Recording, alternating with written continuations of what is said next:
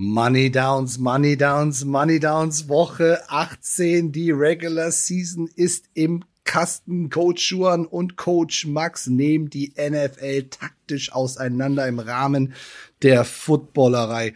Coach Schuan, äh, das war ein, also ein krönender Abschluss einer wirklich wahnsinnigen NFL-Saison, die wir gesehen haben. Also das war doch wirklich wieder, dieser Spieltag war doch wieder komplett crazy, oder? Der war total crazy und crazy und ich war, bin total müde und plus College Football Endspiel und wir, wir gehen beide auf, auf dem Zahnfleisch hier. Aber, ja, what a great es, time. Es waren ja. wirklich tolle Spiele. Ja, also man muss auch dazu sagen, wir, wir bereiten uns ja immer immer vor auf die auf diese Mandy Dance Sendung. Es dauert immer ein Stündchen, manchmal anderthalb, je nachdem wie viele Sachen. Wir haben uns jetzt, ich habe mal auf die Uhr geguckt, drei Stunden auf diese Money Downs Folge vorbereitet. also wir haben wirklich wahnsinnig viel rausgesucht, analysiert, diskutiert und so weiter und so fort. Also freut euch auf diese Folge, weil da kommt richtig viel auf euch zu. Euer Kopf wird rauchen, das garantieren wir euch. Ja, also das wird eine richtig, eine richtig schöne Sendung werden. Also, richtig schöne Folge werden drei Stunden Vorbereitung. Ich bin ja schon völlig fertig. wir fangen gerade erst an. Ähm, und wir haben natürlich, müssen wir über das Spiel der Spiele reden. Äh, der absolute äh, krönende Abschluss, das 272. Spiel der Regular Season Chargers gegen Raiders. Aber bevor wir zu diesem Spiel kommen, haben wir tatsächlich noch mal zwei. Wir hätten eine Sondersendung nur machen können, nur über dieses Spiel, ja. Aber weil so wahnsinnig viel passiert ist, äh, ein Spiel mit 48 Money Downs. da wäre ein bisschen länger gegangen. Aber wir haben uns ein paar schöne Sachen da rausgesucht. Zu denen kommen wir aber gleich.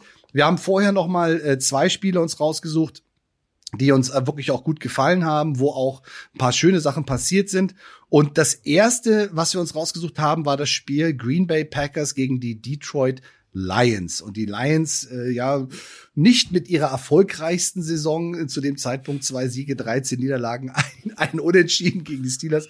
Das war ihre Bilanz bis zu dem Punkt. Aber sie wollten, man hat es gemerkt, unbedingt die Packers schlagen. Und das haben Abs sie auch geschafft. Aber Coach sagt ja auch, sie sind im Moment noch in der Arktis, aber sie sind auf dem Weg in die Karibik. Ja, das schön, schön, schöne Aussage. Ja, genau. Und äh, da haben wir, also wie schaffst du es, jetzt ist die große Frage, die im Raum steht, wie schaffst du es, äh, die Green Bay Packers zu schlagen? So, ich glaube, mit, äh, wenn du dich in der, in der I-Formation hinstellst und versuchst gerade da oder mit vier Receiver zwei und Basic spielst, wirst du gegen diese Defense der, der Packers nicht viel ausrichten. Also äh, gerade mit dem gegnerischen mit, der, mit dem Angriff um Aaron Rodgers, äh, wirst du, du musst sie outscoren, du musst sie auf dem falschen Fuß erwischen, du musst irgendwas machen. Und genau das machen die Detroit Lions auch. Und da haben wir uns eine schöne Situation ausgesucht, direkt im ersten Quarter. Da sind noch eins äh, 42 zu spielen, also erstes Quarter 1,42. Geht da mal rein im, im Game Pass, guckt euch das nochmal an, diese die Situation. Äh, da haben die Lions den Ball und sind mit dem ersten Versuch und 10 an der eigenen 25-Yard-Linie. Ja, Amon Ross St. Brown, den wir ja auch schon bei Jimmys and Joes hatten äh, vor ein paar Wochen, hat gerade vorher einen schönen Pass gefangen und auch noch einen Verteidiger aussteigen lassen und einen schönen First Down gemacht, sodass wir jetzt einen ersten und 10 an der eigenen 25 haben. Und die Detroit Lions stehen in so einer ja, Bunch-Formation, enge Bunch-Formation auf der rechten Seite. Amon and Brown ist sozusagen der dritte Receiver von außen gesehen, der innerste Receiver. Und ähm, die äh, Lions spielen so ein, ja, ich nenne es jetzt mal den, den Trickspielzug, dass sie so tun, als ob sie einen Toss spielen über die, auf die Bandseite, was man ja gerne macht, wenn man da drei Leute hat, man drei Blocker hat, gerne mal einen Toss spielt. Jared Goff ist in, in, unterm Center, also nicht in der Shotgun und macht diese Bewegung, diese Drehbewegung zum Toss und macht dann aber eine Handoff äh, auf Amon Ross St. Brown, der pitcht den Ball wieder zurück und dann kommt ein Pass auf den Running Back und dann ist es ein 75 Jahr Touchdown Pass, also wo ich auch echt gedacht habe, wow, was für ein super Play.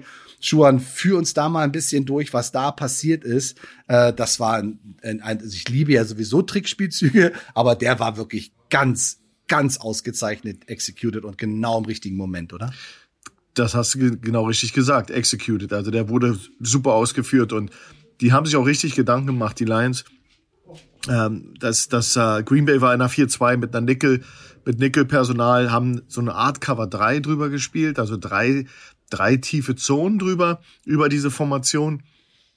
Und Detroit hat eben wirklich durch, äh, man muss dazu sagen, sie waren zuerst in einer Quads, also vier Receiver zu einer Seite, also ein Empty-Paket und sind dann mit ähm, ähm, Khalif Raymond zurückgeschiftet, der eigentlich äh, von Hause aus ein Wide right Receiver ist. Und ich sage das, damit die, damit ihr versteht, dass die Defense natürlich, für die sind das natürlich Personalsachen. Und jetzt ist plötzlich einer der schnellsten Receiver der Detroit Lions im Backfield hinterm, hinterm Quarterback. Und jetzt ist was im, im, im Busch. Ja, aber das, wenn du das gleich machst, dann wissen, hat die Green Bay Defense eben doch Zeit, sich darauf zu einzustellen. So durch den Shift passiert das relativ schnell. Dann kam auch äh, Tom Kennedy in Motion, in so einer Art Orbit Motion, hintenrum, Handoff zu äh, ähm, ähm, Amon St. Brown und dann äh, gibt's viel Eye Candy für die Defense. Wir reden immer darüber, wenn du bestimmte Blocking-Schemata hast. Also es pullen auch, auch zwei Offensive Linemen. Da kannst du ja gleich nochmal drauf eingehen.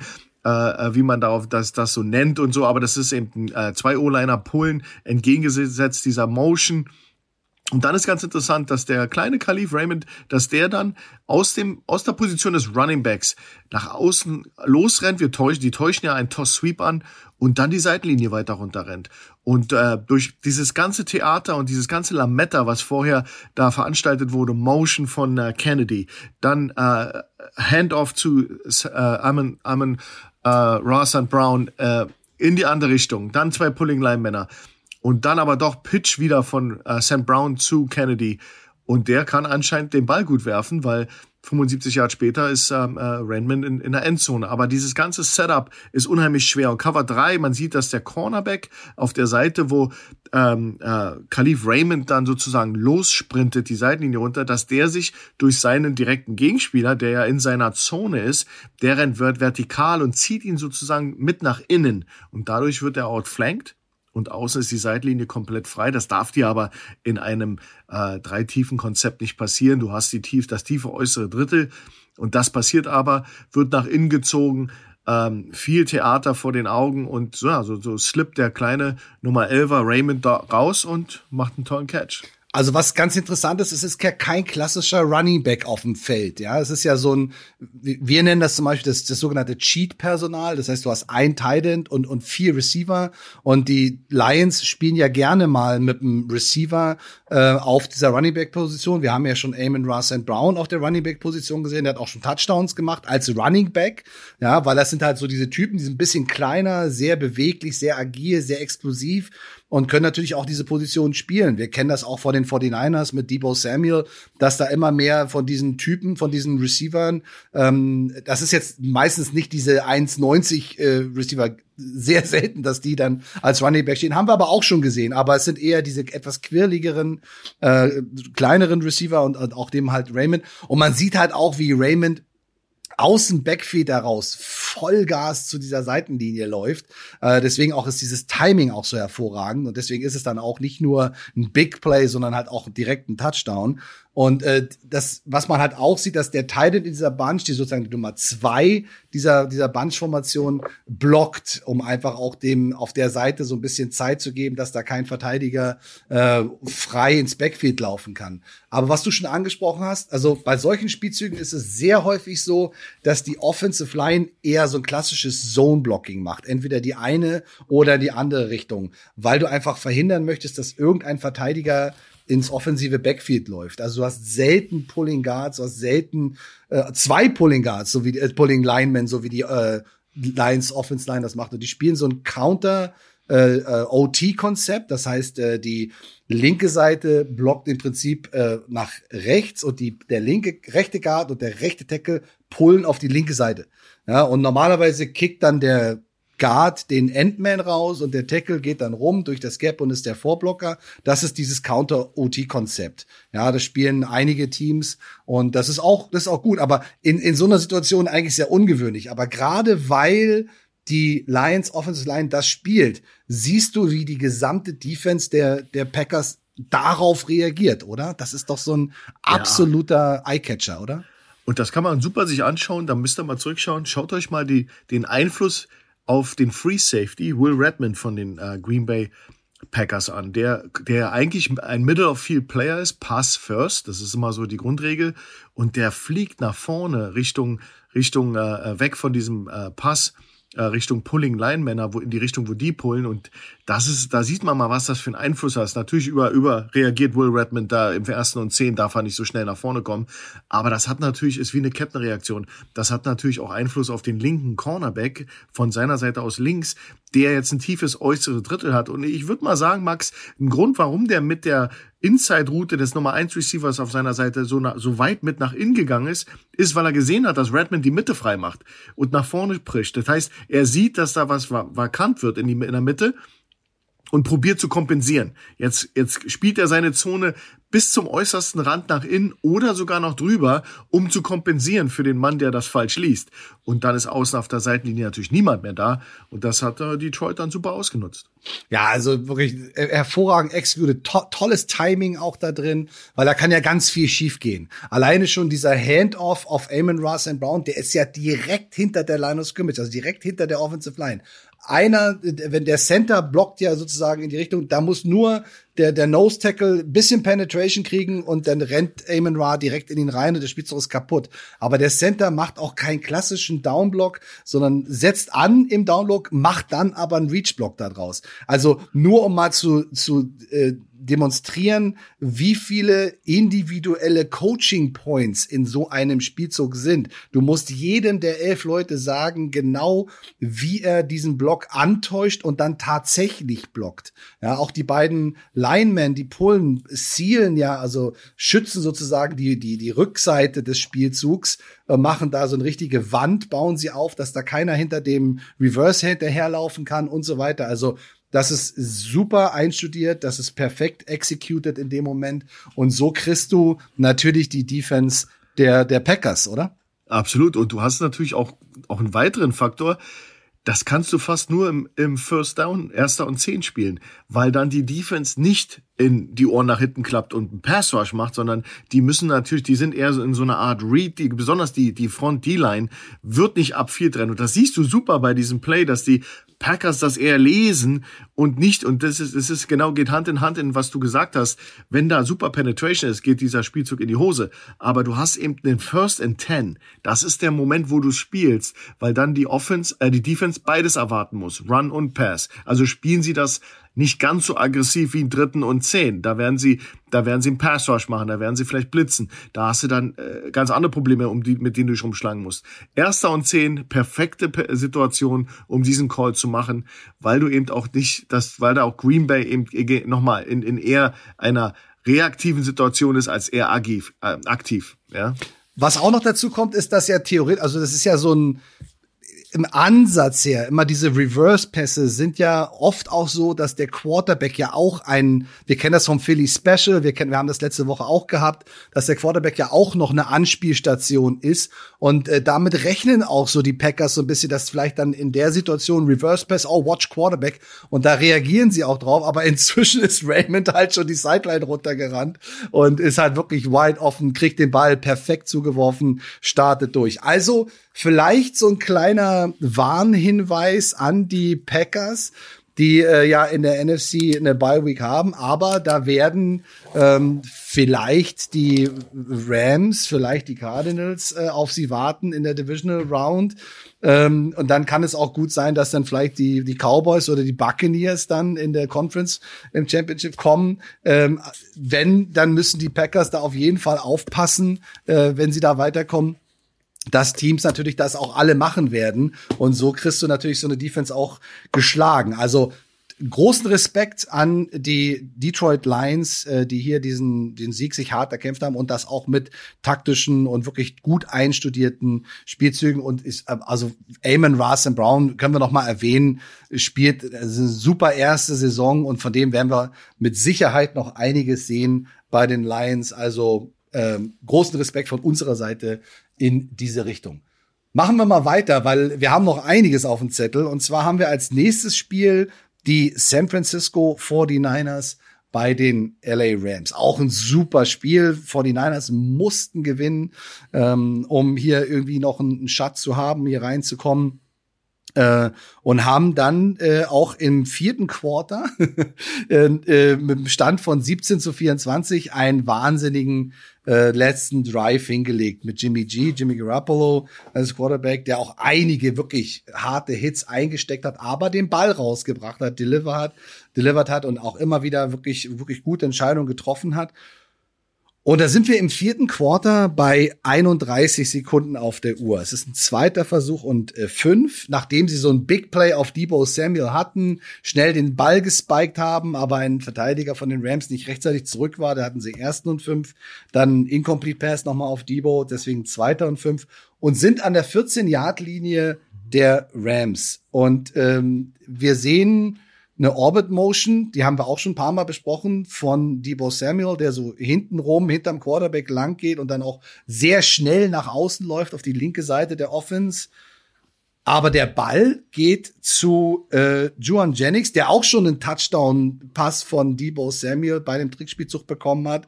Und der ist vollkommen frei über der Mitte, fängt den Ball und kann in die Endzone joggen. Juan, was haben die 49ers gemacht? In der Situation und wie konnte es passieren, dass die Nummer 15 Joan Jennings so frei den Ball da fangen kann und in die Endzone kommt? Ja, sie haben einen Vorteil daraus geschlagen, dass äh, Debo Samuels so ein äh, auffälliger Spieler ist und die letzten Wochen und in dieser Saison zu einem Star sich äh, hochgespielt hat. Also Debo Samuel war ja war ja äh, groß beteiligt an, an diesem Sieg. Und diese, was übrigens ein, ein tolles Spiel war, das solltet ihr euch anschauen nochmal. Ähm, und, aber Debo Samuels spielt eine große Rolle, der ist sozusagen die, die, die Karotte, die, die, die äh, Mohrrübe, die die äh, 49ers durch diese Orbit-Motion hitten, der Defense vor die Nase halten. Und da hast du natürlich wieder zwei Leute, die überreagieren. Du hast also diese 2x2-Stack-Situation, also zwei Receiver auf jeder Seite. Samuels kommt im, im, in Orbit-Motion hinten rum und dann äh, hast du auf der Seite, wo ähm, Juan Jennings ist, noch zwei Leute und die rennen so eine Art wie nennen wir das? Uh, Levels oder oder Square, uh, so eine Square-Combo. ne? Der innere cleared, geht gerade. Das ist Ayuk, ne? Der rennt gerade aus und bindet den Safety. Und äh, direkt da unten drunter kommt Jennings mit so einem Deep genau. In, so, so 12 und In. Ja? Genau, das Konzept ist eben, dass der Erste, der, der vertikal äh, pusht, dass der sozusagen das da drunter cleart und frei macht. Ähm, äh, Ayuk ist jetzt auch nicht irgendwer, den musst du covern. Und dann hast du natürlich Jennings, der dann sozusagen dieses, dieses Void Area, dieses freie äh, Area darunter äh, so, so eine Art Bender Route macht und sich dann total komplett frei ist. Aber Grundlage von allem ist Samuel, der in der Motion in die Motion kommt zu dieser Seite und dann zur Seitenlinie äh, raus, raussprintet und sozusagen Leute influenced. Also er, du hast so ein Horizont, Horizontal Stretch durch diese Motion, die Coverage wird auseinandergezogen, weil du musst darfst nicht outleveraged werden von Samuel. Du musst deinen Winkel halten auf ihn, sonst fängt er den Ball und ist an der Seitenlinie weg. weg also ja. ziehst du die Coverage auseinander. Dadurch entstehen in, in drinnen natürlich Räume und Zone, Zonen, die einfach nicht zu covern sind. Das ist eben, ist einfach ein, ein, ja, ein Spiel, was die Offense immer gerne macht, besonders die 49ers. Und dann ist so ein Mann komplett frei. Aber Du hast äh, in der Defense hast du wieder dieses NASCAR, diese zwei Dreier Techniken. Du hast äh, äh, eine Rotation Cover 3 wird da gespielt. Äh, du siehst erst, dass der Safety runtergeholt ist zu Samuels Originalseite, wo er zuerst war. Dann geht er in Motion und dann rotieren die wieder rock'n'rollen die äh, äh Safety sozusagen und der Safety kommt runter oder will runterkommen zu Samuel und wird dann auch wie gesagt mit nach außen gezogen mit dem Overhang Player, dem Outside Linebacker. Und dann hast du zwei Receiver, die eben diese Runde spielen und dann ist ein Corner noch da und der Middle Safety und das ist eben zu wenig. Also man kann sagen, äh, alleine durch die durch diese Motion, durch dieses Eye Candy von Debo Samuel wird die Defense der Rams wie so eine Ziehharmonika auseinandergezogen. Das ist der ah, eine genau. Punkt. Ne? Zum anderen hast du äh, Jimmy G, der natürlich dadurch, dass Debo in Motion geht, hast du Kittel one-on-one -on -one auf der rechten Seite und im Drop, also wenn er den Ball bekommt, guckt er auch erstmal ganz stark auf äh, die Kittelseite, also auf die rechte Seite von sich aus gesehen. Und das beeinflusst noch so ein bisschen den, den Linebacker. Und dann kommt aber auch noch der Running Back aus dem Backfield raus und hält diesen Linebacker flach, wie wir so schön sagen. Der ne, beißt dann sozusagen auf ihn. Und dadurch ist diese tiefe Inroute einmal durch diesen Look-Off und einmal durch diese Route des Running Backs. Das sind ja, wir reden ja hier von, von, von ganz engen Räumen immer wieder. Äh, aber diese Kombination, und das ist Kyle Shanahan. Also das ist, das ist nicht nicht irgendwie Zufall, dass der nach rechts guckt. Ist auch nicht Zufall, dass der Running Back dann jetzt da unten drunter noch läuft, sondern es ist alles dafür gedacht, dass dann der, die Defense keine Hilfe in der Mitte stellen kann, um diese tiefe In-Route, diese Square-In-Route zu verteidigen, oder? Das ist doch genial gemacht. Ist genial. Und du redest über Troy Reader, der Middle Linebacker 51, der der kann das ein bisschen vermeiden. Der könnte, der könnte helfen, indem er sich fallen lässt, sinken lässt äh, zur, zur Goal-Line. Wir sind an der 14-Yard-Line. Äh, aber diese ganzen Dinge wie der Look-Off von, von äh, Jimmy G und natürlich der Running Back, der ist ein Faktor bei einer 14-Yard-Line äh, wenn da ein Running, NFL Running Back den Ball fängt und du verpasst den Tackle, ist auch ein Touchdown. Also du musst das, das honorieren als Middle Linebacker, musst ja. du das honorieren. Das heißt, dadurch bleibt er auch short, er, er, er lässt sich nicht zurückfallen. Wo, dann wäre er unweigerlich bei Jennings in, in, einer, in einer Passing Lane gewesen. Und du siehst sogar den Look-Off, wie er zuerst einen, so, so, so einen Shuffle-Jump macht nach links, also von sich aus, in die Richtung weg, weg von Jennings, in die Richtung, wo, wo Jimmy G hin, hinschaut. Und das sind alles diese kleinen Dinge, die, die einen Unterschied machen. Ja, und gute Offensive Coordinators, äh, bei denen fängt das nicht nur beim Wurf an oder Catch, sondern das ist alles, was davor gemacht wird. Das sind alles Schauspieler. Ja, also es ist also wirklich sehr, sehr beeindruckend. Jetzt ähm, spielen, also die 49ers haben es dann geschafft, es ging ja in die Overtime, haben einen Field Goal geschossen und dann haben sie ja, die Rams haben sie noch eine Interception gefangen und dadurch das Spiel beenden können. Äh, ich glaube, der Rookie Cornerback hat das nämlich auch gemacht, ne, von den 49ers, die Interception. Mhm. Äh, war also auch sehr dramatisch, also einem super Finish. Jetzt in, der, in dem Super Wildcard Weekend, was vor uns liegt, spielen die 49ers als Number 6 Seed gegen die Dallas Cowboys, deine Dallas Cowboys Number 3 Seed. Was, äh, äh, Schuan, als neu von mir erkorener, nominierter Head Coach der Dallas Cowboys, was sagst du deinen Jungs jetzt, wenn sie gegen die 49ers spielen in diesem Wildcard Game? Ja, da wir haben natürlich eine, eine wahnsinnige Up-and-Down-Saison gehabt, trotzdem sehr, sehr gut abgeschlossen und die Playoffs erreicht. Aber du, du musst natürlich, das ist ein sehr unangenehmer Gegner, gerade die 49ers, die, die sind eben da, wenn die einen guten Tag haben, dann bin ich der Meinung, können die fast alle schlagen. Also das sind, das sind eben, da ist eine Mannschaft, die, die hat bei der Quarterback-Situation, haben sie so ein bisschen, äh, nach meinem Empfinden, nicht so eine gute Linie gezeigt, aber Jimmy G, wie der, den muss, für den müssen wir mal auch eine Lanze brechen. Der ist äh, sicherlich kein Elite-Quarterback, aber dieser letzte Drive, das war, also der stand da im Sturm, hat eingesteckt und hat Zockerpässe geworfen. Also da hat Jimmy G auf alle Fälle für die Zukunft nochmal ähm, eine gute, gute äh, Marke hinterlassen für neue, neue Jobinterviews, weil der ist super, super gewesen in dem Drive. Und das ist wichtig, das muss sich Dallas merken.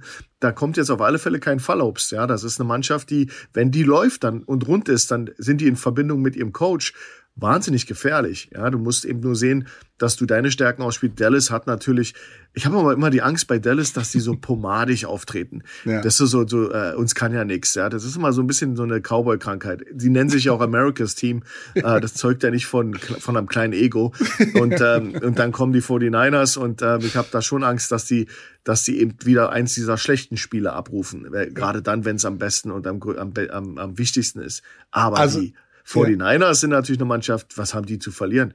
Das war ja klar, ja das ist das ist eben ja. ein ganz wichtiger Punkt. Ne? Cowboys mit, glaube ich, Nummer eins Scoring Offense ähm, äh, und das ist, glaube ich, auch so die, die, das Wichtigste, was sie eigentlich machen müssen, ist nämlich Punkte machen, weil wenn die 49ers es schaffen, das Spiel auf einem Niveau zu halten und es kommt zu diesen Situationen, also es kommt in dieses vierte Viertel oder es kommt vielleicht sogar in eine Overtime, dann wird das richtig schwer für die für die Cowboys, weil da sind sie halt äh, wirklich gut, ja. Und da haben sie unheimlich viele Waffen und unheimlich viele Konzepte und auch unheimlich viele Namen. Also, ne, wenn wir, wir reden von Debo Samuel, Brandon Ayuk, jetzt müssen wir von Juan Jennings reden. Wir reden von Kittel, wir reden von äh, ähm, Juszczyk, dem Fullback, der auch granatmäßiger Footballspieler ist.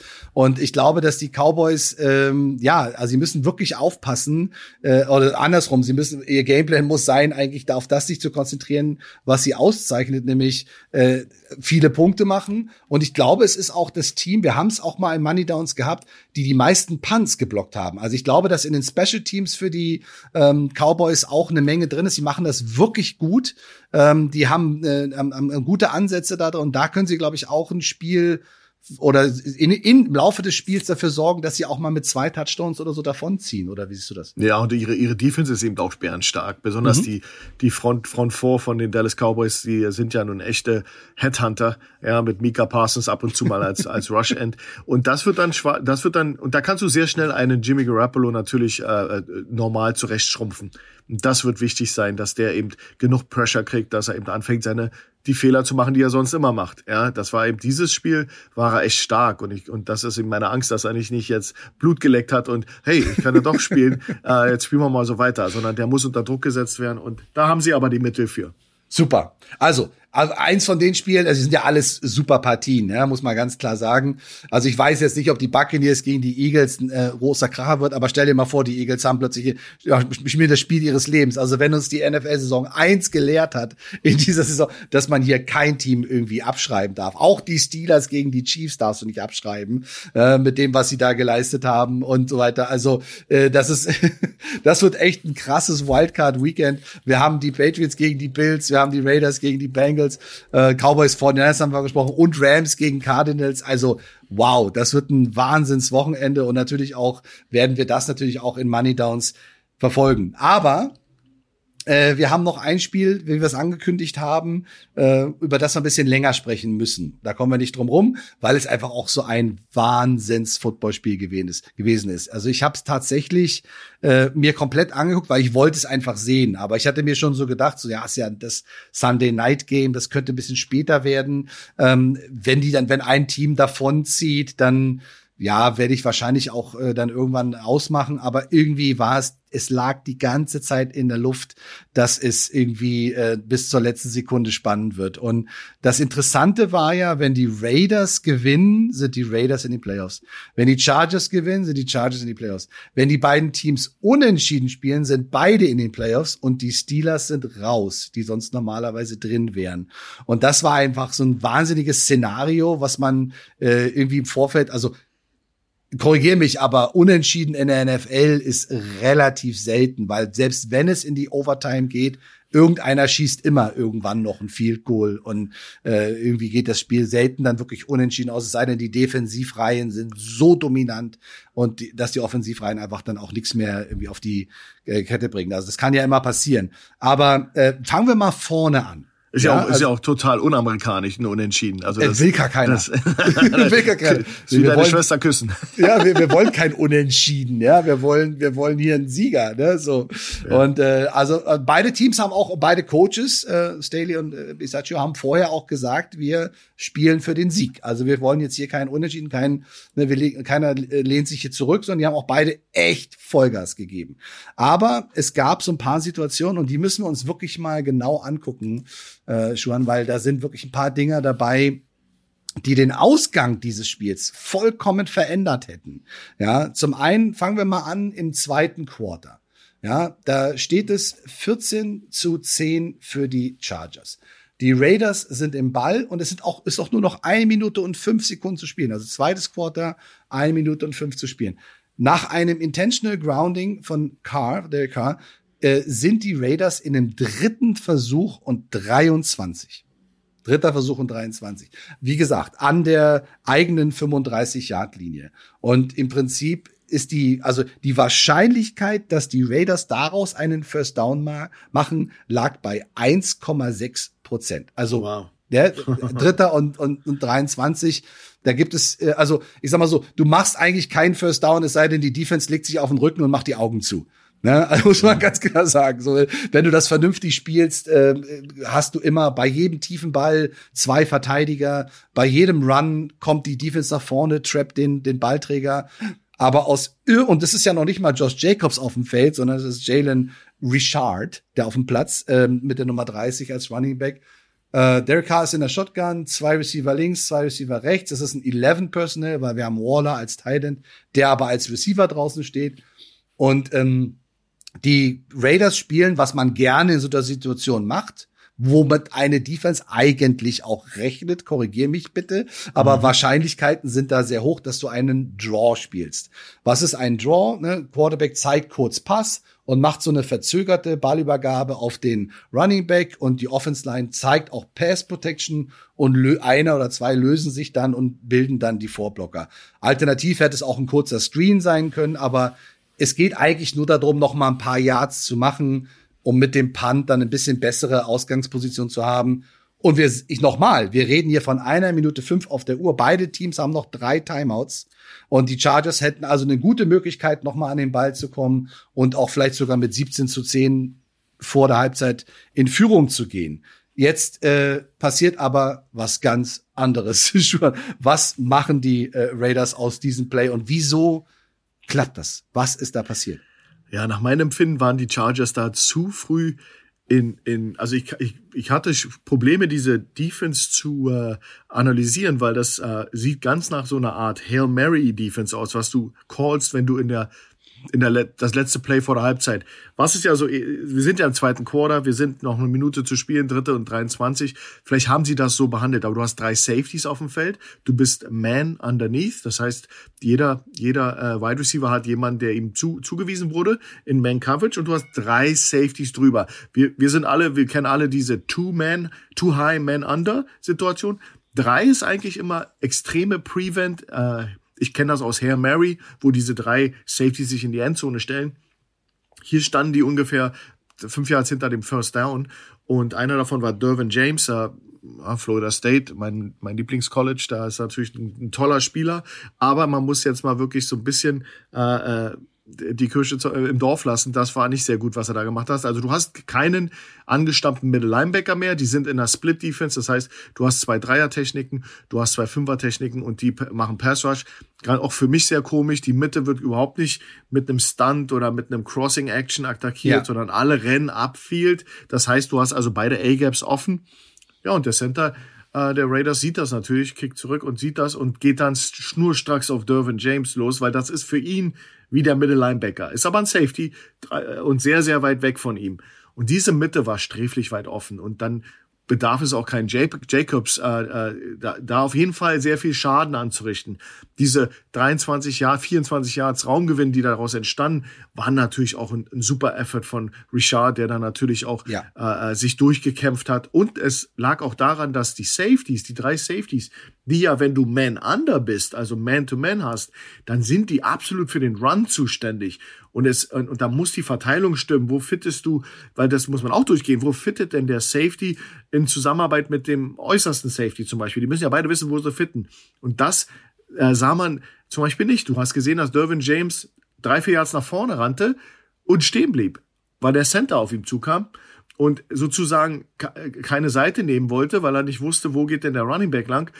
Alle Safeties viel zu hesitant, zu zurückhaltend ähm, und haben natürlich dann irgendwann hat dann war der erste Kontakt gemacht nach 20 Yards und dann brauchte der noch drei und dann hat er mit viel Einsatz dann noch die, den First Down geschafft. Aber das ist eigentlich ein No-No. Im dritten und 23 musst du vom Feld kommen, besonders so kurz vor der Halbzeit. Das kann nicht sein. Und das war eben nach meiner Meinung die Defense war war war für mich zu früh in, es hätte schon noch einen Middle Linebacker bedarf, um da, um diesen Aspekt Draw aus dem Weg zu, äh, aus dem Weg zu räumen. Es war ja gar kein Linebacker auf dem Platz. Es war genau. ja dieses, dieses Dollar-Personal. Ne? Also es, es war ja vom Personal auch her, waren es ja nur die Bees, oder? Es also waren ja wir nennen das Quarters. Quarters, Quarter, genau. Quarter Personal. Ja, genau. Sieben Defensive Backs, ja. genau. Wahnsinn. Und das ist für ja. mich ist das Hail Mary. Also normalerweise ja, genau. gehst du so extrem, siehst du auch nicht immer in der NFL, aber in diesen Extremsituationen und so kurz vor der Halbzeit ist das eben eine Special Situation. Die werden ja. spezial, speziell getrainiert und dann hast du eben auch teilweise sieben DBs auf dem Feld. Aber ich glaube, was du gesagt hast, ist super interessant, weil gerade wenn du diese vier Rusher vorne hast, äh, da kannst du nicht einfach nur beide in die C-Gaps, beide in die B-Gaps, da muss irgendwie eine Art von Stunt sein. Irgendeiner muss ein bisschen besser kontrollieren, falls da noch irgendwas kommt, um auch, es kann ja auch ein Quarterback-Draw sein. Ähm, es kann, äh, ne, Quarterbacks laufen ja auch selber in solchen Situationen, wenn sie sehen, das geht komplett auf, die Mitte geht komplett auf. Ähm, dazu muss man aber auch sagen, dass natürlich sowohl Darren Waller als Inside Receiver, aber auch Renfro und Zay Jones, die haben alle auch noch Blocks gesetzt, ja, also haben äh, die Verteidiger beschäftigt, sind in die, deren Gesichter gelaufen. Das ist auch sehr, sehr wichtig. Ähm, und der Center hat halt auch wirklich, wie du schon gesagt hast, 15, 20 Yards viel, noch einen ganz entscheidenden Block gesetzt. Und die beiden Safeties sind mit dem Snap also von den Hashes fast bis zu den Nummern gelaufen und waren auf 25 Yards, also eben wie du sagst, wir, wir verteidigen diese First Down Markierung. Und dann war ja äh, eigentlich der Call von den von den Referees Vierter und Eins. Und dann haben sie sich das aber noch mal genauer angeguckt und dann haben sie auch gesehen, okay, in der Wiederholung, dass der wirklich gerade so den First Down gemacht hat, was ja wirklich ein absoluter äh, Hammer war. Paar Spielzüge, also die Raiders bleiben im Ballbesitz, das ist schon mal Wahnsinn. Dann ein paar Spielzüge später gibt's einen, einen tiefen Ball, äh, der sozusagen in der linken e-, Ecke der Endzone landet. In der Mitte versucht ähm, Jones, glaube ich, noch ein, äh, sich zu lösen Jones, von ja.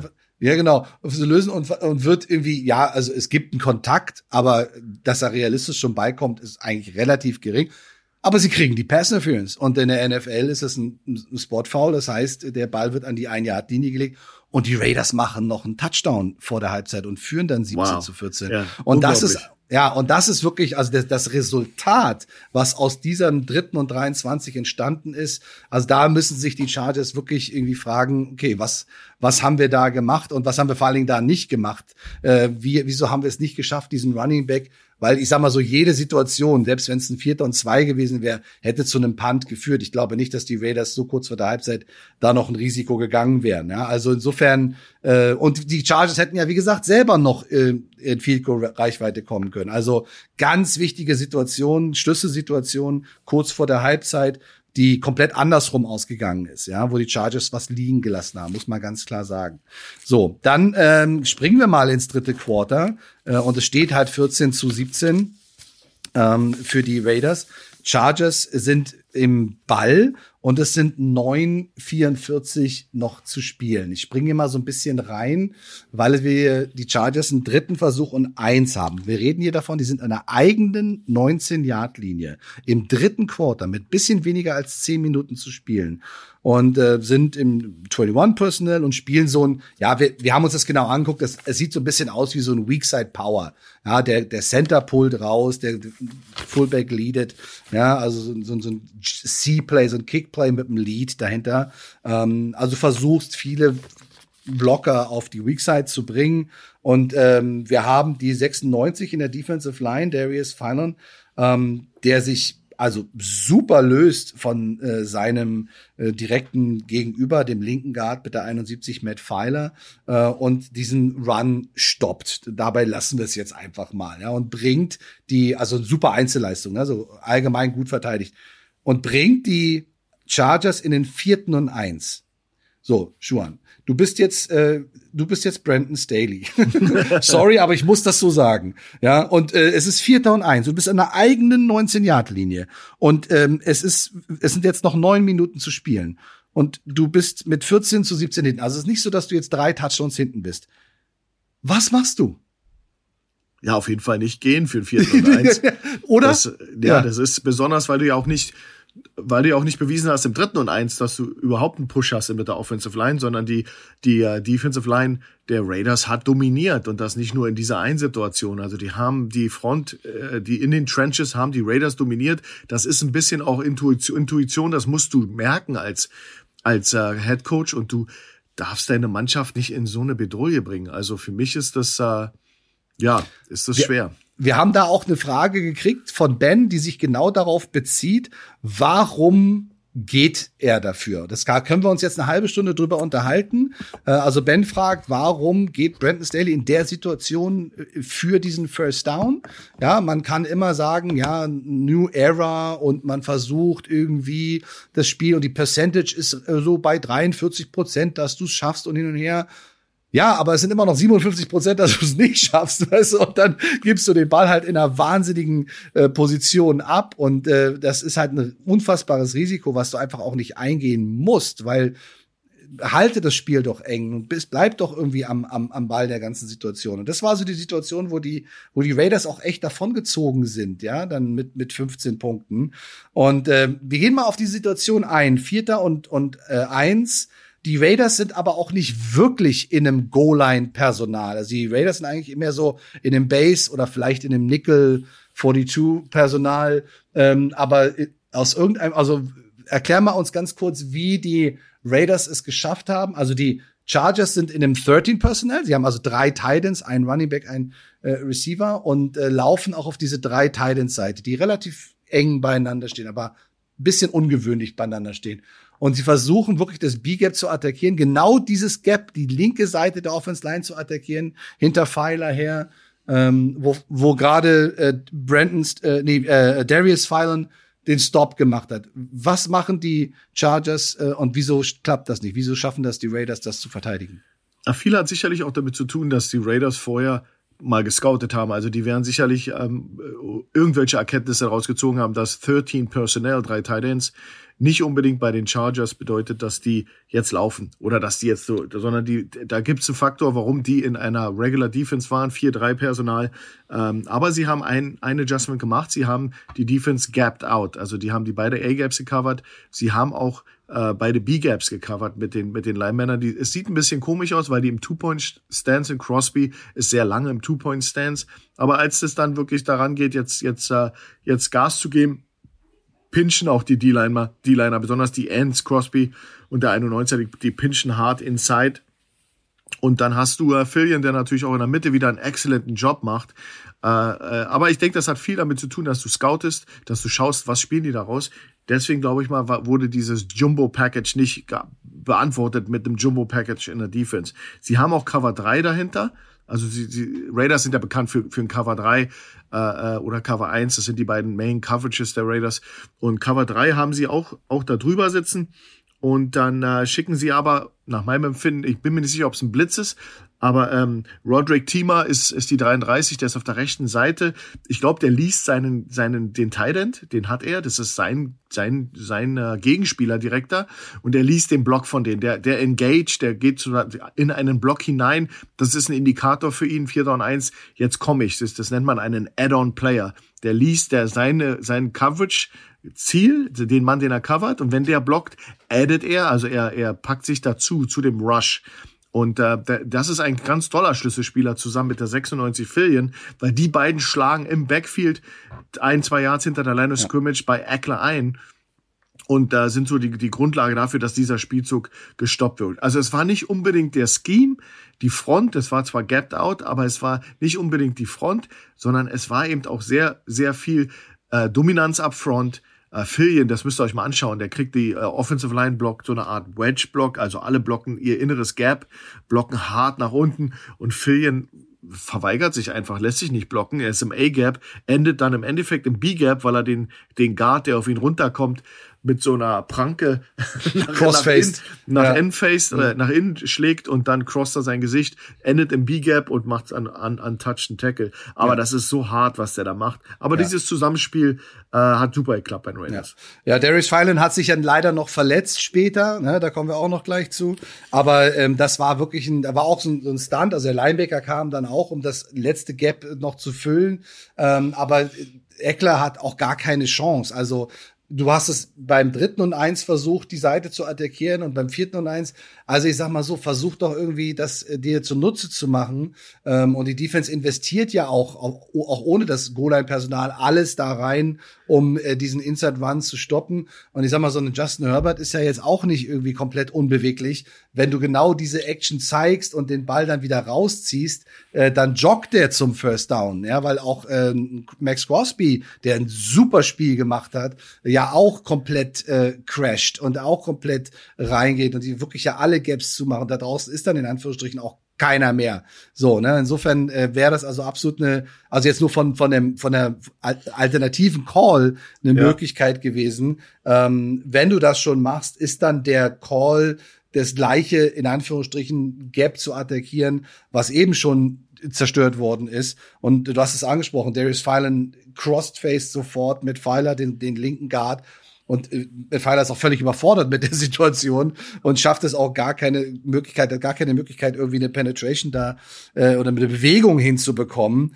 Ähm, und das war also, was mich auch so ein bisschen gestört hat, war die Aufstellung der drei Titans. Normalerweise gibt es, man nennt das Tray, dass ein Titan wirklich an der Linie, also direkt neben dem linken Tackle an der Linie ist und dann zwei so Wing-Spieler. Die sind dann so ein Yard weiter hinten, aber auch ein Yard im Abstand draußen. Das ist so diese Titan Tray, so eine ganz enge Titan Tray. So.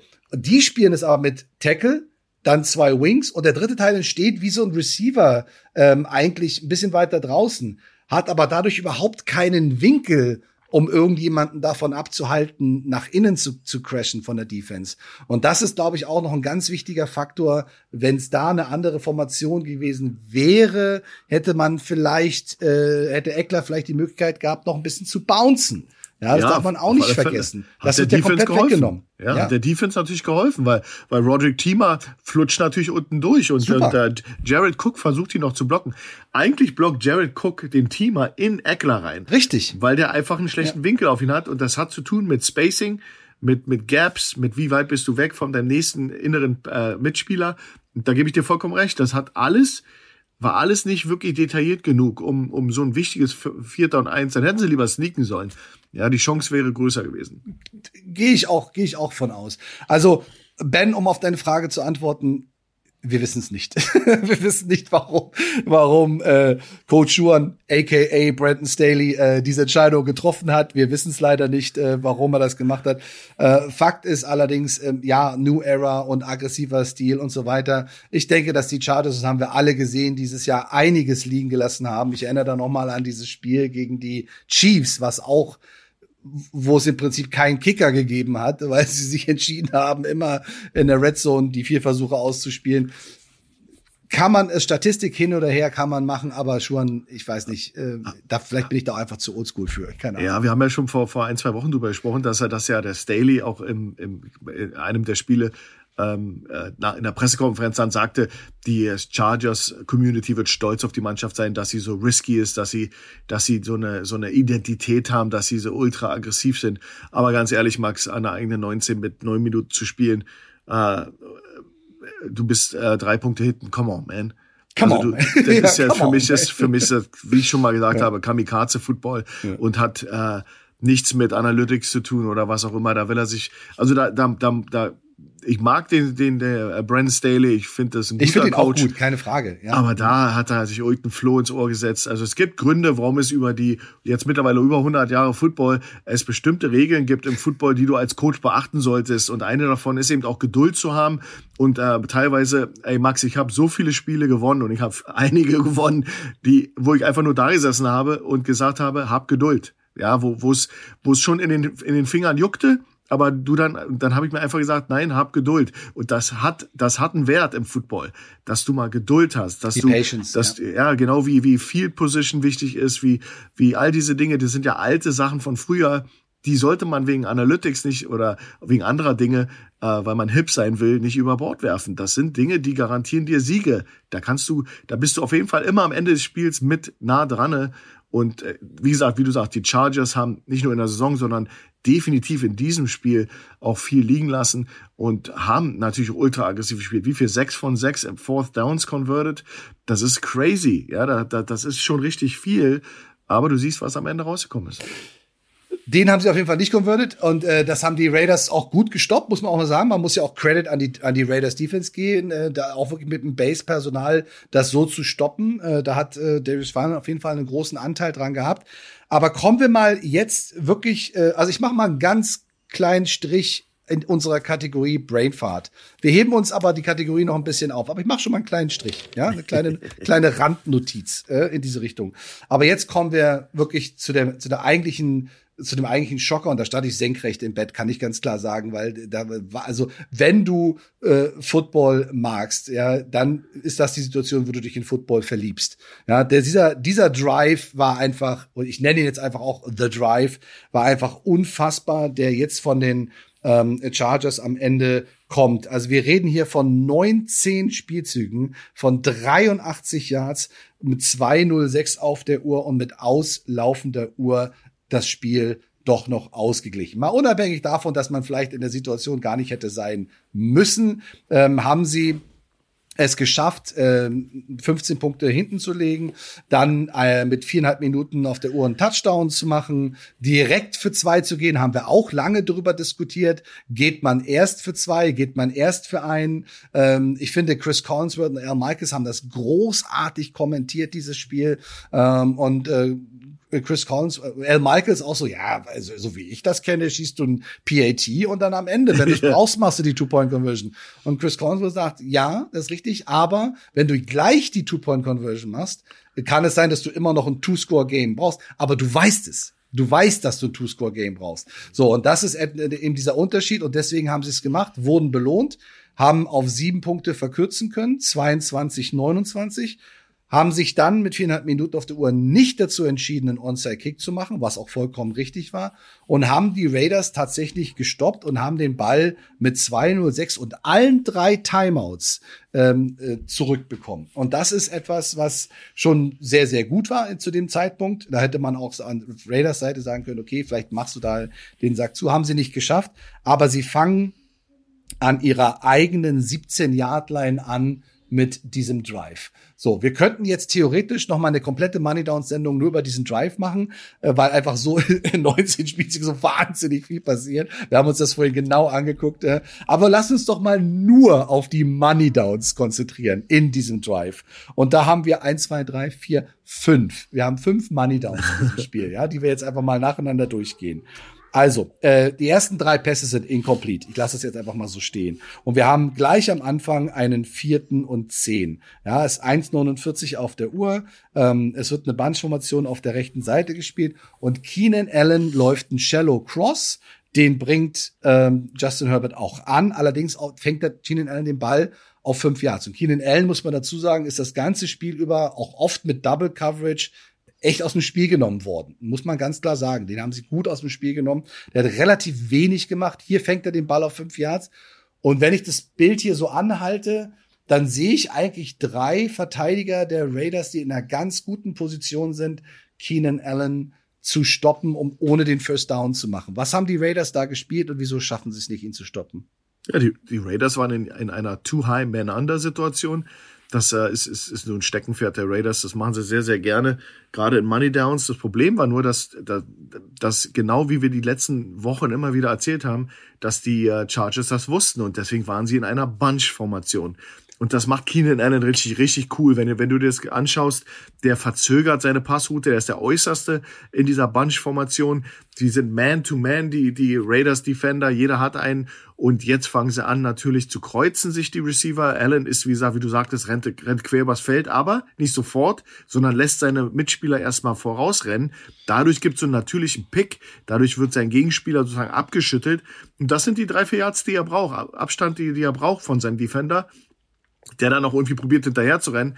Die anderen Receiver rennen vertical, also vertikal. Das heißt, die beiden Two High Safeties, die over the top sind, die werden erstmal äh, äh, äh, vertikal nach hinten geschoben. Die müssen, die können nicht short sitzen. Die Regel von denen ist, lass niemand hinter dich. Das heißt, dadurch entsteht wieder richtig Raum darunter und durch dieses Abschütteln des Gegenspielers aus dieser Bunch, was designt ist, um Cover One oder Man-to-Man-Konzepte zu schlagen, ist Keenan frei, Keenan Allen frei und dann fehlen eben auch die, die, die Yards für die Safeties, um den Tackle vorm First Down noch zu machen, weil die anderen Receiver sie vertikal gepusht hat. Also das war wirklich cool zu sehen und ähm, ja, deswegen ist Keenan Allen wieder ein 1000 Yard Saison und ein super super Receiver. Ja, in dem Moment war auch noch äh, Austin Eckler, der aus dem Backfield noch gekommen ist und ich hätte jetzt gedacht, okay, beim vierten und zehn versuche ich auf jeden Fall noch mal äh, Max Crosby da draußen zu chippen, damit er mich nicht irgendwie von der Blindside noch irgendwie erwischt, ja, also von der rechten Seite kommt erwischt. Ähm, aber der ist auf eine Route gegangen und die sind dann so ein, sogar so ein, so ein bisschen so ein Mash-Konzept gelaufen, also Keenan Allen von rechts nach links und Austin Eckler von äh, links nach rechts. Ähm, hätte auch theoretisch den Ball bekommen können, war auch in einer ganz guten Position, äh, den Ball. Aber es ging dann halt an, an Keenan Allen und der durch die Einzelleistung hat er so gerade so diesen First Down gemacht. Ne? Also sie haben wirklich Zentimeter um Zentimeter, ja. Inch um Inch gekämpft, um diese First Downs zu machen. Ja. Und in dem Fall ist Max Crosby auch äh, wirklich geblockt worden, so dass ähm, diese Route, wenn du die verzögerst, wie du schon angesprochen hast, und dann den Crosser, die dauert, braucht ja auch einen Moment, bis sie dann da ist. Und äh, die, die Zeit hat aber Herbert dann gehabt, um den Ball rauszubringen. Also schon mal der erste Money Down durch. Aber wir sind noch lange nicht fertig. Nämlich äh, direkt äh, drei Spielzüge später ist es wieder Vierter und Zehn. Ja, ähm, es ist wieder Vierter und Zehn. Es ist nur noch eine Minute zwölf auf der Uhr. Sie sind jetzt an der 28-Yard-Linie, immer noch an der eigenen 28-Yard-Linie. Und die ähm, Chargers versuchen auf ihren Titan mit der 87, äh, Jerry Cook, einen St Hook oder Stopball zu werfen auf der First Down Markierung. Aber da flog so ein kleines gelbes Fähnchen durch die Luft. Schon, was ist da passiert? Naja, Jared Cook ist ja auch nur ein echter Mammut. Der ist riesig groß. Der, der ist einfach ein Berg von Mann. Und dann hast du Roderick Thiemer gegen ihn. Der, der erwehrt sich natürlich jedem Kontakt mit, mit Holding und Festhalten. Das geht ja richtig zur Sache. Und da hat Thiemer einfach ihn festgehalten und hat ihn sozusagen nach fünf Yards Festhalten geht ja sowieso nicht, aber den Kontakt nach fünf Yards ist in der NFL nicht erlaubt. Und dann, äh, ja, dann wird der Cook da rumgeschleudert. Und das war ein No-Brainer und das war eine ganz klare Flagge. Und ähm, eigentlich, ja, schlimm eigentlich für die, in, in dem Moment. Aber wie gesagt, ich fand, das war ein Mismatch, weil Tima ist nicht wirklich groß und äh, Cook ist echt ein Elefant und das ist natürlich dann jemand, der sich auch dann sozusagen zwischen Ball und und äh, und und ähm, Defender setzt. Das ist eigentlich ein Mismatch und das hast du gemerkt, dass Tima da durch Festhalten probiert hat, Vorteile zu erlangen. Ja, und man muss äh, auch noch ganz klar sagen, also die, die Chargers haben zu dem Zeitpunkt auch noch alle drei Timeouts, ist auch alles gut, weil sie halt viele incomplete Pässe geschmissen haben. Ähm, aber jeder Turnover on Downs beendet eigentlich das Spiel. Also selbst wenn dann die Chargers noch alle drei Timeouts nehmen, äh, du bist halt in, äh, in, in Field-Goal-Reichweite als Raiders. Du kannst ein Goal schießen und machst äh, ein Two-Score-Game wieder draus, was uneinholbar ist in der Situation. Ne? Also deswegen sind diese einzelnen Downs einfach so absolut krass. Also da eine Strafe auf den zweiten, vierten und zehn hat den Drive wieder am Leben erhalten aber dem nicht genug. der dritte Money Down ist diesmal nur ein Dritter und Zehn. Ähm, es sind 59 Sekunden zu spielen. Also wir reden hier davon, dass die Chargers eine Minute und sechs, äh, sieben Sekunden gebraucht haben, um 15 Yards zu machen. Also wir sind an der 32 Yard Linie ihrer eigenen, ja. Und äh, aber jetzt spielen sie ein ganz interessantes Konzept. Das haben wir uns sehr genau angeguckt, Juan. Da sind auch Two by Two, also zwei Receiver links, zwei Receiver rechts, stehen aber alle sehr eng. Ich nenne das gerne, das ist meine Close Formation. Und dann spielen sie auf der linken Seite ein ganz klassisches Flat-Konzept. Das heißt, die Nummer eins Receiver geht tief äh, Keenan Allen ist die Nummer zwei, der läuft einen schönen äh, Deep Out mit sechs Schritten auf dem Stem und einem Speedcut, bumm, genau über die First Down Markierung. Und Jalen Guyton kommt als Crosser von der Backside ähm, auch noch rein und bildet sozusagen bei diesem Vertical Stretch, bei dieser Flat-Kombination die kurze Route. Das heißt, du hast einen tiefen, einen mittleren und eine flache Route, klassisches Flat-Konzept. Aber äh, Justin Herbert bringt den Ball grandios auf den Deep Out. Die Coverage ist super. Also auch hier wieder, man kann den Raiders eigentlich keinen Vorwurf machen, oder? Das ist, was äh, Man-Coverage eben auch macht. Du hast ja gerade gerade erwähnt, dass die sich wenig nach vorne bewegen. Das ist wie Zähne ziehen. Also wenn du gute Coverage hast und die Raiders haben eben wirklich echte Highlights gehabt, äh, sprich auch Interceptions, und sie hatten dann auch echt die richtige, äh, ähm, ja, meint, meint äh, äh, äh also Fehler eben einfach gemacht in der mhm. Coverage. Leider hätten sie das konstanter durchgehalten, hätten sie sicherlich das Spiel nicht so eng machen müssen. Aber du hast natürlich ähm, hier natürlich wieder dasselbe Thema. Die Raiders haben versucht, eine andere Variante zu spielen der Man Coverage. Das war eine ähm, eine Cover One in dem Fall, nicht too high, sondern One Middle Middle of Field Player. Und du hast eben dann aber dieses One-on-One -on -One gegen Keenan Allen. Und Keenan Allen ist eben unheimlich schwer zu covern. Und gerade in den Money Downs ist das jemand, den auch der, der, der Herbert sucht den natürlich. Und ähm, das, das ist eben auch eine tolle Route, die er läuft. Ähm, du hast natürlich ähm, die, die Out-Route, die äh, äh zur Seitenlinie entlang gezogen wird. Das ist für einen Defender unheimlich schwer, das zu undercutten ähm, weil er auch der innere von den beiden Receivern war. Also es ist, es ist, äh, da hat es einfach damit zu tun, dass du ein klasse Spieler bist. Und nochmal, den perfekten Pass kannst du auch nicht covern. Das ist eben, da hilft dir auch keine Man-Coverage.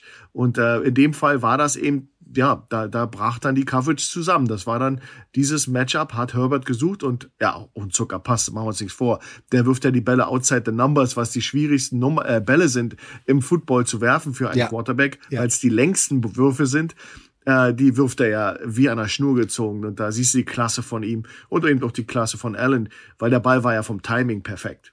Also kann ich nur unterschreiben. Und das ist auch ein guter Zeitpunkt hier, das auch mal ganz deutlich zu sagen, was Justin Herbert da in diesem Spiel, aber besonders in diesem letzten Drive gemacht hat. Da geht's ja auch nicht nur um die Execution, um diese perfekten Bälle. Es geht doch um die, um die Nervosität. Also so cool zu sein. Ja, und so äh, Herr der Lage zu sein und dieses Spiel wirklich unter Kontrolle zu haben. Es war ein Kampf, keine Frage. Aber die Raiders haben es denen auch echt schwer gemacht, muss man auch ganz klar sagen. Ja, warum sind denn so viele vierte Versuche in, in diesem Drive? Weil die Raiders das super verteidigt haben. Also sie haben es wirklich gut gemacht. Ja, und äh, Justin Herbert bringt einfach einige Dimes in diesen in diesen Money Downs an, äh, unglaublich. Was ist ganz was ganz witzig ist in der Situation, äh, Justin Herbert guckt natürlich die ganze Zeit auf diese Flood-Kombo, aber das war eine Situation, wo die Raiders, was sie selten gemacht haben in der Situation, tatsächlich den Teamer äh, noch geblitzt haben. Also sie haben einen Five-Man-Rush gemacht, äh, aber ähm, äh, Eckler, aus dem Eckler hat sich aus dem Backfield gelöst und ist auf die andere Seite wieder so eine so eine Check-Route äh, gelaufen, so ein Flat und war komplett alleine. Also wenn der den Ball bekommen hätte, das wäre auch, also da war auch in der Coverage ein bisschen, uh, ja, ja, ja, aber das, das, das, hätte er wahrscheinlich auch äh, Herbert nicht mehr geschafft, da wieder zurückzukommen. Es war klar, dass er da hinwerfen möchte und das hat natürlich auch die Defense dementsprechend auch die Augen wieder gespielt ähm, von dem äh, von dem Quarterback und das war wirklich gut eng verteidigt, aber ein Traumpass in der Situation. Machen wir mal weiter, weil es geht nämlich immer noch weiter. Und zwar ähm, kurze Zeit später sind wir wieder in einem äh, vierten Versuch und zehn. Inzwischen sind die Chargers an der gegnerischen 43 Yard Linie, ja, der ähm, äh, Raiders. Und es sind noch 22 Sekunden zu spielen. Die Chargers haben Trips auf der einen Seite und haben Mike Williams eins auf eins alleine auf der anderen Seite. Das haben sie später nochmal gemacht, äh, weil Mike Williams einfach auch so ein, ja, der ist ja eigentlich vom Typ her schon fast ein Titan, weil er auch so ein riesen Frame hat und auch ein echten ein Monstrum ist als, als Typ, als Athlet. Und der läuft so eine, ja, eins auf eins Option Route, würde ich es jetzt mal nennen. Also er hat mehrere Optionen, die er da machen kann. Der kann nach innen gehen, kann nach außen gehen, entscheidet sich dafür, eine Hook Route zu laufen, also stehen zu bleiben beim First Down und macht es auch ganz hervorragend. Also ein super Push in dem Stem, in seiner, im Stamm seiner Route und dann bam, bam, bam, harter Break und bleibt genau sitzen. Super Timing von Herbert. Wieder so ein Bullet, Bullet Pass von ihm, ja, den, äh, äh, den, den Mike Williams da unter Kontrolle bringt. Also ganz hervorragender First Down.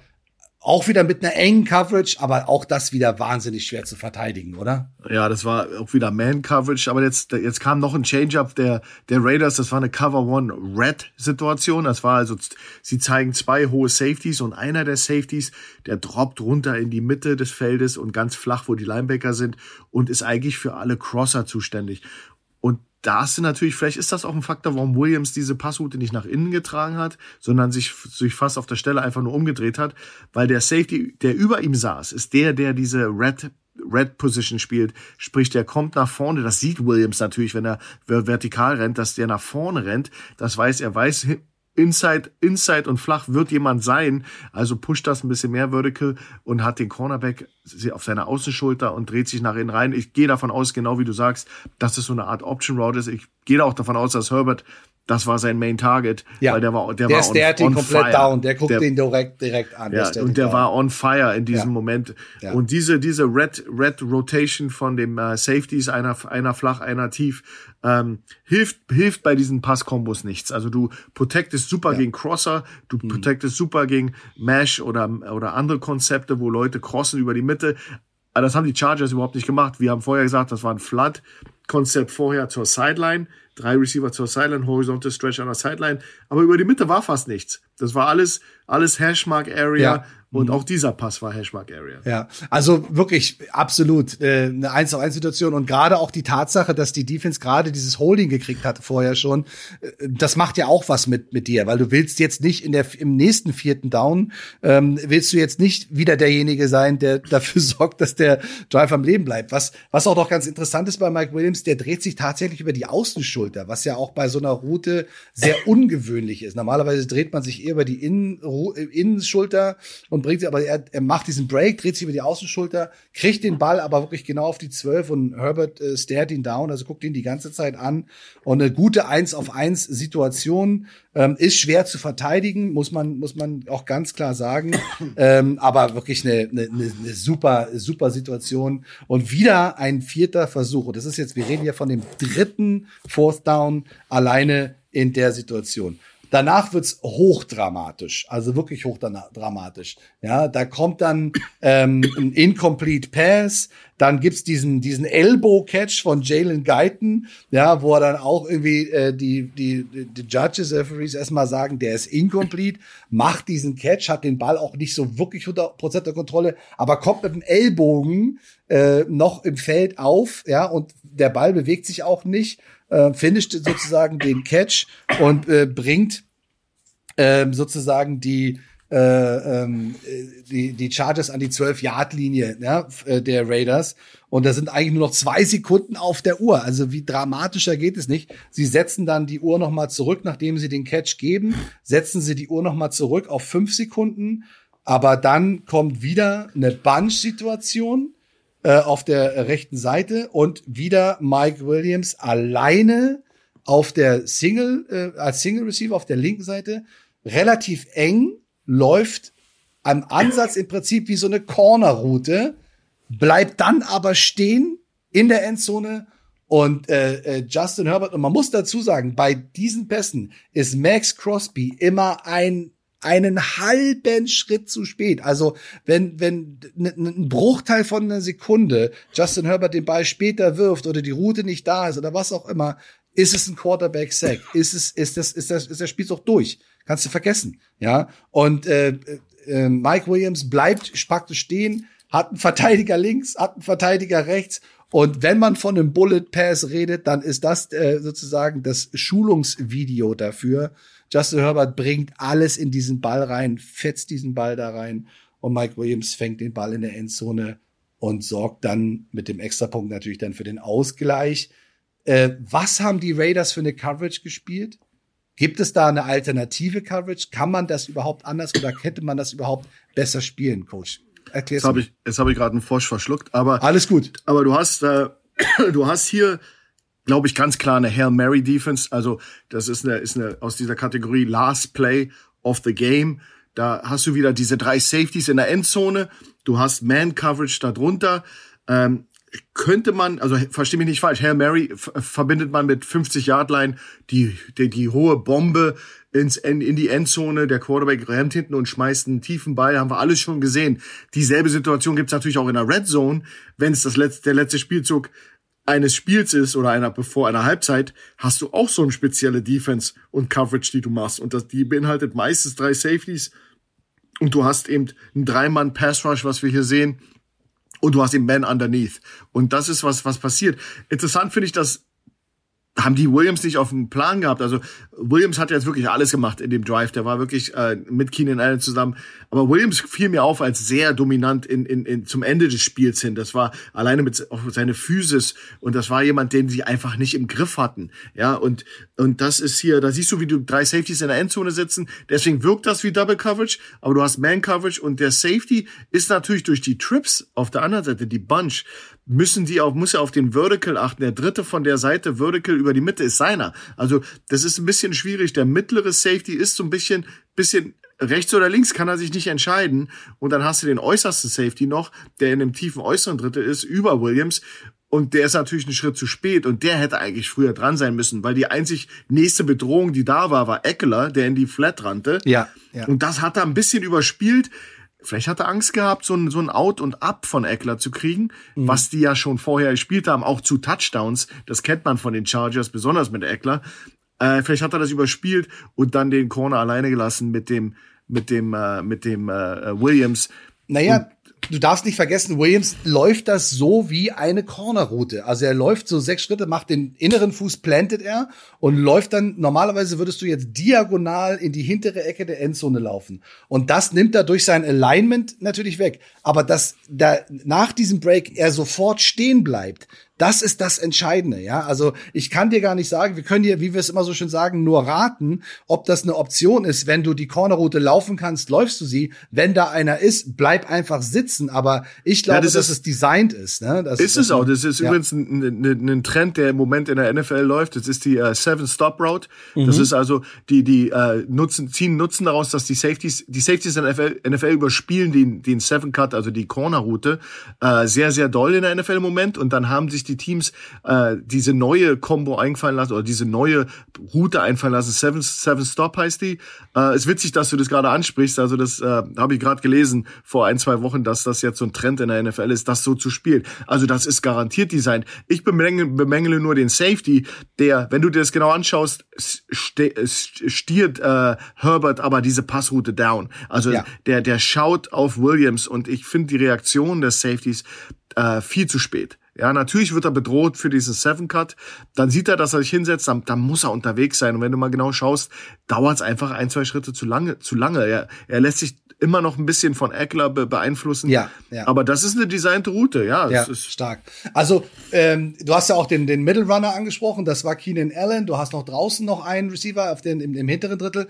Und durch diese Coverage, durch diese drei Safeties in der, in der, in der, in der Endzone oder an der Goal-Line sozusagen mhm. und der Man-Coverage darunter, Hast du eigentlich alle drei Routen, die in die, und du musst dazu sagen, alles, was außerhalb der Endzone passiert, ist das Spiel vorbei. Also es geht wirklich nur darum, den Catch ja. in der Endzone zu verteidigen. Und du hast auf allen drei Receivern, die in der Endzone sind, zwei Verteidiger. Deswegen ja. sage ich ja, also von der Coverage her an sich ist es, ist es super gemacht. Du hast einen Man, du hast jeder, jeder hat einen Safety, aber sie lassen ihm tatsächlich, sag mal, auch wenn es nur, es ist Game of Inches und wenn es nur ein halbes Yard ist, sie lassen ihm bisschen zu viel Luft und dadurch, dass Justin Herbert einfach so einen wahnsinnigen harten Wurfarm hat, ja, und diese Bullet-Pässe so wahnsinnig hart werfen kann, haben die, die beiden Verteidiger nicht genug Zeit, dieses Fenster zuzumachen. Ja, ja und dann ist das, ist der Catch gemacht. Und äh, es geht tatsächlich in die Overtime. Jetzt könnten wir wieder eine weitere Money Down Sendung machen, nur über diese Overtime. Aber uns war es, glaube ich, also ganz wichtig, dass wir einmal diesen wahnsinnigen Drive der Chargers wirklich auseinandernehmen. 19 Spielzüge, 83 Yards, mit auslaufender Uhr das Spiel ausgeglichen. Ich stand senkrecht im Bett, ich wusste nicht mehr, wo vorne und hinten ist, hab schon keine Luft mehr gekriegt. Also es geht in die Overtime. Da müssen wir noch drüber reden, ganz klar, weil da gibt's noch eine sehr kontroverse Situation, äh, die wir auf jeden Fall besprechen müssen. Die äh, Raiders bekommen den Ball, die Raiders machen manchmal das Feld, schießen einen Field Goal, hatten aber auch da die Chance, mit einem Pass auf Darren Waller äh, das Spiel schon zu beenden. Ähm, Derek Carr trifft ihn nicht, überwirft ihn, beziehungsweise wirft ein bisschen ins Aus, aus. Daraufhin Field Goal. Chargers bekommen den Ball, auch über den Drive könnten wir lange reden, machen das Vico. Jetzt sind noch viereinhalb Minuten zu spielen, ungefähr. Ähm, beide Teams haben in der Overtime zwei Timeouts und die haben sie auch noch. Raiders fangen an, mit dem Ball zu laufen, machen First Down, Uhr läuft runter, alle gucken sich an, okay, alles klar. Raiders laufen nochmal mit dem Ball, machen wieder ein First Down, ne, gefühlt, Zeit läuft runter, Two-Minute Warning, und jetzt kannst du natürlich sagen, okay, und jetzt kommt etwas, was Chris Collinsworth äh, im vierten Viertel schon angesprochen, das habe ich echt gefeiert, ich liebe das ja total, gesagt hat, stell dir mal vor, dieses Spiel geht in Overtime. Und das war zu einer Zeit, wo die Raiders mit 15 Punkten vorne waren. Ne? Stell dir mal vor, mit Al Michaels gesprochen, stell dir mal vor, das geht in die Overtime. Und stell dir mal vor, irgendwie die Zeit läuft runter und keiner, also man könnte sie anhalten oder auch nicht. Ähm, und mit dem Unentschieden haben wir ja gesagt, sind beide Teams in den Playoffs. Die Steelers wären raus, aber das ist, glaube ich, den beiden Teams relativ egal gewesen.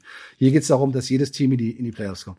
Und äh, jetzt kannst du dir überlegen, okay, ähm, muss ja nicht aufs Knie gehen, aber wie aggressiv spielst du und stellst du dich am Ende des Tages wirklich in eine Field Goal Formation hin wenn du weißt, du bist schon, du brauchst das Field Goal nicht, um in die Playoffs zu kommen, du bist schon in den Playoffs, äh, lässt du die Uhr dann nicht einfach runterlaufen, entweder mit einem sicheren Run oder vielleicht sogar mit der Tatsache, dass du aufs Knie gehst, ähm, um einfach die, die Zeit runterzulaufen. So, das hat er angesprochen, ne? also dass, dass theoretisch das kommen kann, dass ein Team sagt, ey, wir gehen kein Risiko mehr ein, wir lassen die Uhr runterlaufen und gehen auf das Unentschieden. Ja, also das ist auch völlig, ist überhaupt nicht verwerflich, weil das, das Entscheidende im Football ist doch schon, wenn du dein Ziel erreicht hast, sorgst du doch dafür, also du machst alles dafür, dass das Spiel vorbei ist.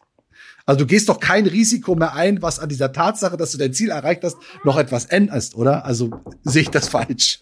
nee, das ist genau, ist genau richtig. Und, und ähm, das, das erschließt sich mir nicht. Und ähm, ähm, das sind alles so, so äh, wie gesagt, da kommen wir zurück zum, zum äh, Thema Staley. Ja, genau. Und, äh, und Head Coach und äh, das sind, das sind so. Alles, nee, genau. Jetzt, ja. jetzt, jetzt, jetzt ist es two in one. Jetzt laufen die Raiders wieder.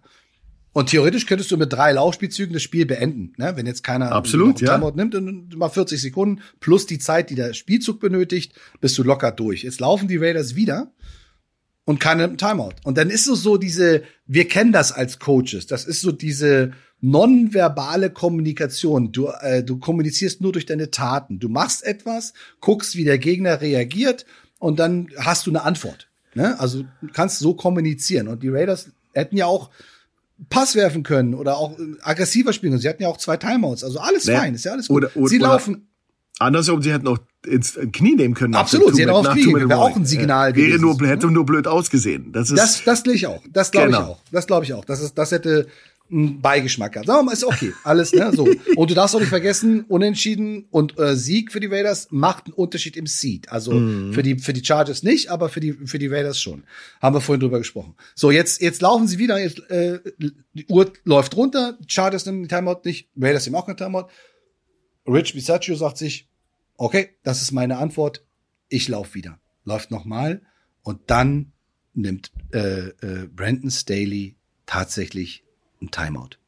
Und da war für mich der Punkt, wo ich wirklich nicht nur senkrecht im Bett stand, sondern meine Hände auf, auf den Kopf gelegt habe und sagte, was macht er denn da? Warum nimmst du denn jetzt ein Timeout? Auch Al Michaels und Chris Collinsworth waren völlig äh, geschockt und sagen, what? Why? Ja, also warum? Ja. Es ist, es ist, eine, es ist abgesprochen, in Anführungsstrichen. Durch die Taten ist es abgesprochen. Ja, ja. Wir lassen das Ding jetzt runterlaufen und ist auch gut. Wir haben es uns beide verdient. Und ich glaube, es war auch, also man muss auch den Chargers wirklich Respekt zollen, was die in diesem Drive, den wir gerade auseinandergenommen haben, geleistet haben. Die haben sich's auch durch, nicht durch das gesamte Spiel, aber durch diesen letzten Drive wirklich verdient, muss man wirklich sagen. Ja, der fantastisch. Die haben ja, ja ne? die, die also, Money Downs converted und alles. Unfassbar, alles dafür getan. Ja. ja. ja. So, jetzt, äh, Schuhan, sag mal, ist das äh, Kategorie Brainfart, ja oder nein?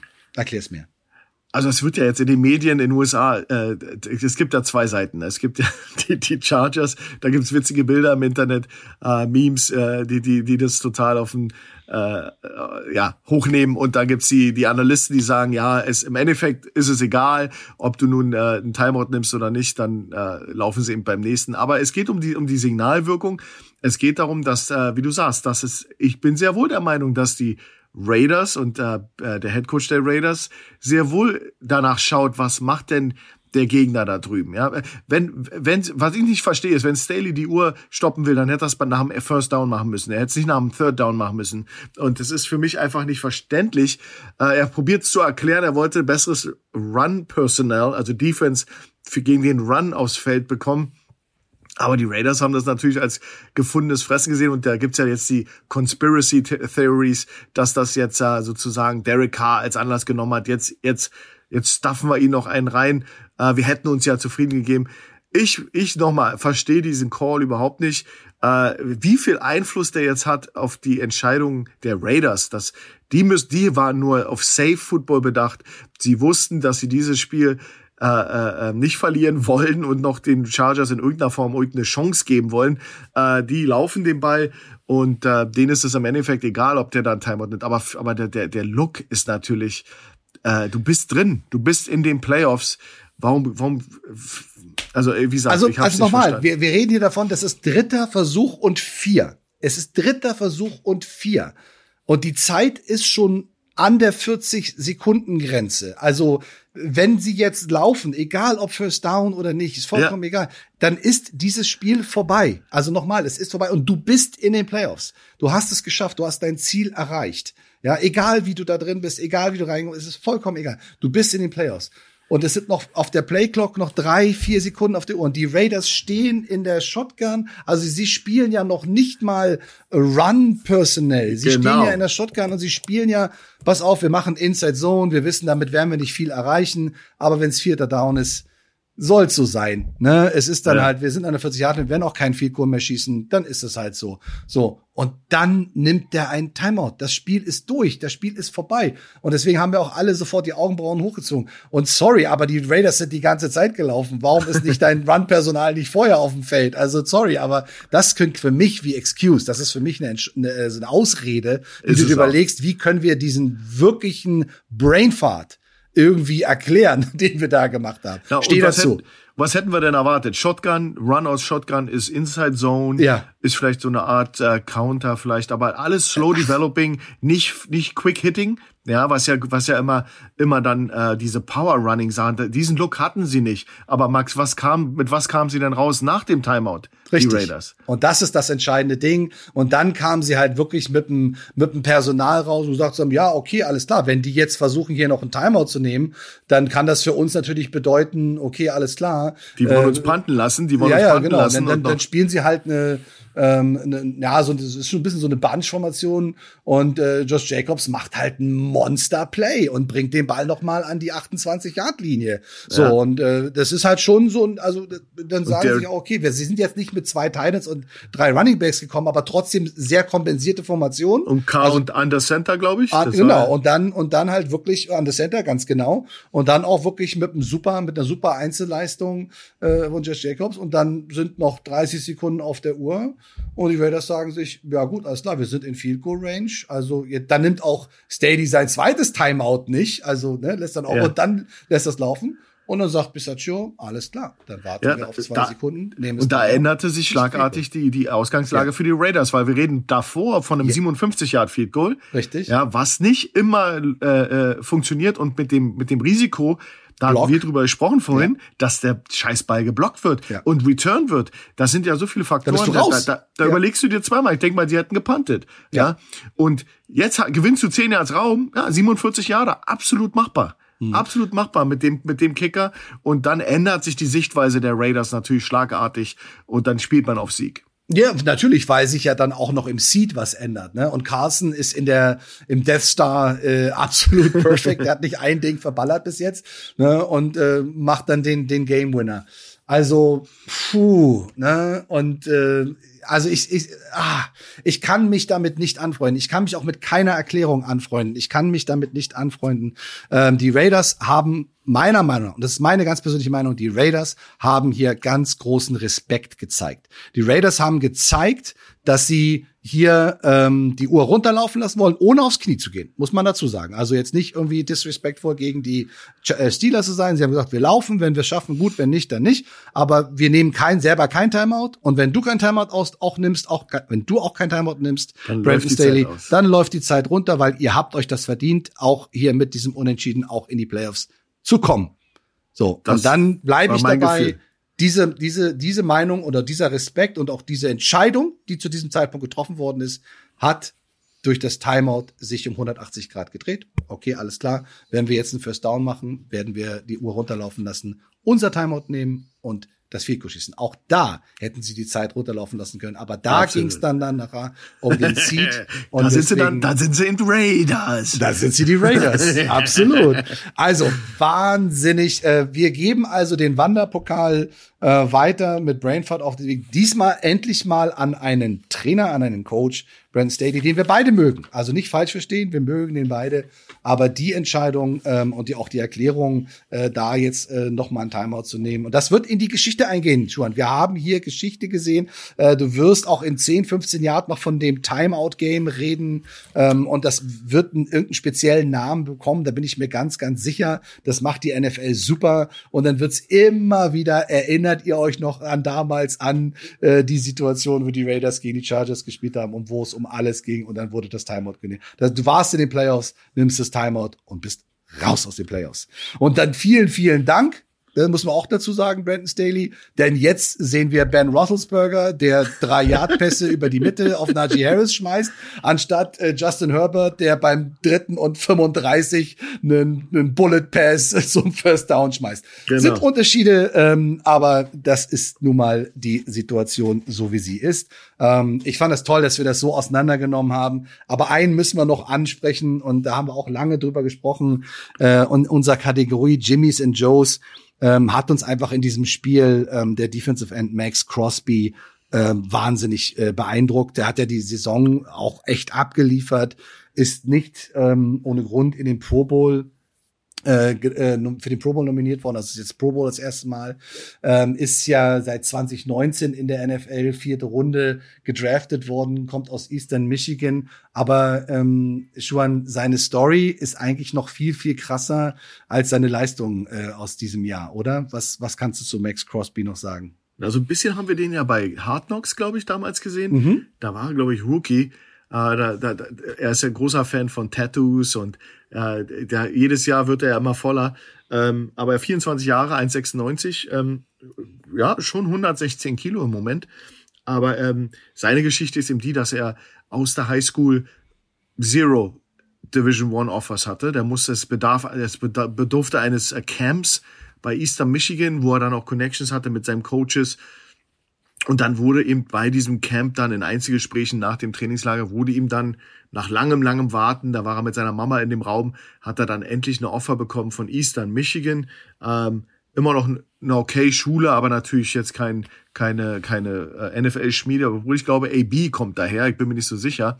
Ähm, wurde aber dann äh, gedraftet 2019, also er hat es geschafft, äh, aus einem Non-Scholarship, nicht kein besonderes äh, äh, groß äh, nach, nach, also gescouteter Spieler aus der Highschool, äh, hat das geschafft dann in die NFL und wurde 2019 gedraftet in der vierten Runde. Ähm, war aber lange nicht vorhersehbar, weil er auch einen Position Change noch gemacht hat. Er war ja von Hause aus ein Linebacker. Dann hat ihm sein Coach gesagt, dann 6'5 Linebacker, also ein sehr großer, über 1, weit über 1,90 großer Spieler, ist bei ihm kein Linebacker. Dann hat er in seinem Senior Year, äh, also er hat vorher schon den Wechsel zum D-End gemacht, aber hatte dann diese Wechsel innerhalb seiner Karriere. Das ist immer schwierig. Und ähm, ja, und dann ähm, hat er, war, galt er auch immer als zu dünn. Der war eben so ein klassischer langer Lulatsch, der aber nicht mhm. wirklich genug Gewicht hatte, spielte auch Basketball sehr gut, war mhm. immer, ist schon ein toller Athlet, aber jemand, der immer struggelte mit Gewicht. Ja, als wenn er jetzt 116 Kilo ist, das ist dann schon richtig gut. Aber der war eben immer um die 100, der war, besonders wenn er Basketball gespielt hat, hat er dann, wurde, hat er dann verloren, dann musste er wieder auf, ja. aufbiefen. Und das war immer, immer so ganz schön schwierig für ihn. Und hat es dann aber geschafft, wie gesagt, ähm, auch ein, ähm, zweimal First Team All-Mac zu sein, das ist die Conference, wo Eastern Michigan spielt und äh, den Pro Bowl zu schaffen. Das hast du ja schon gesagt.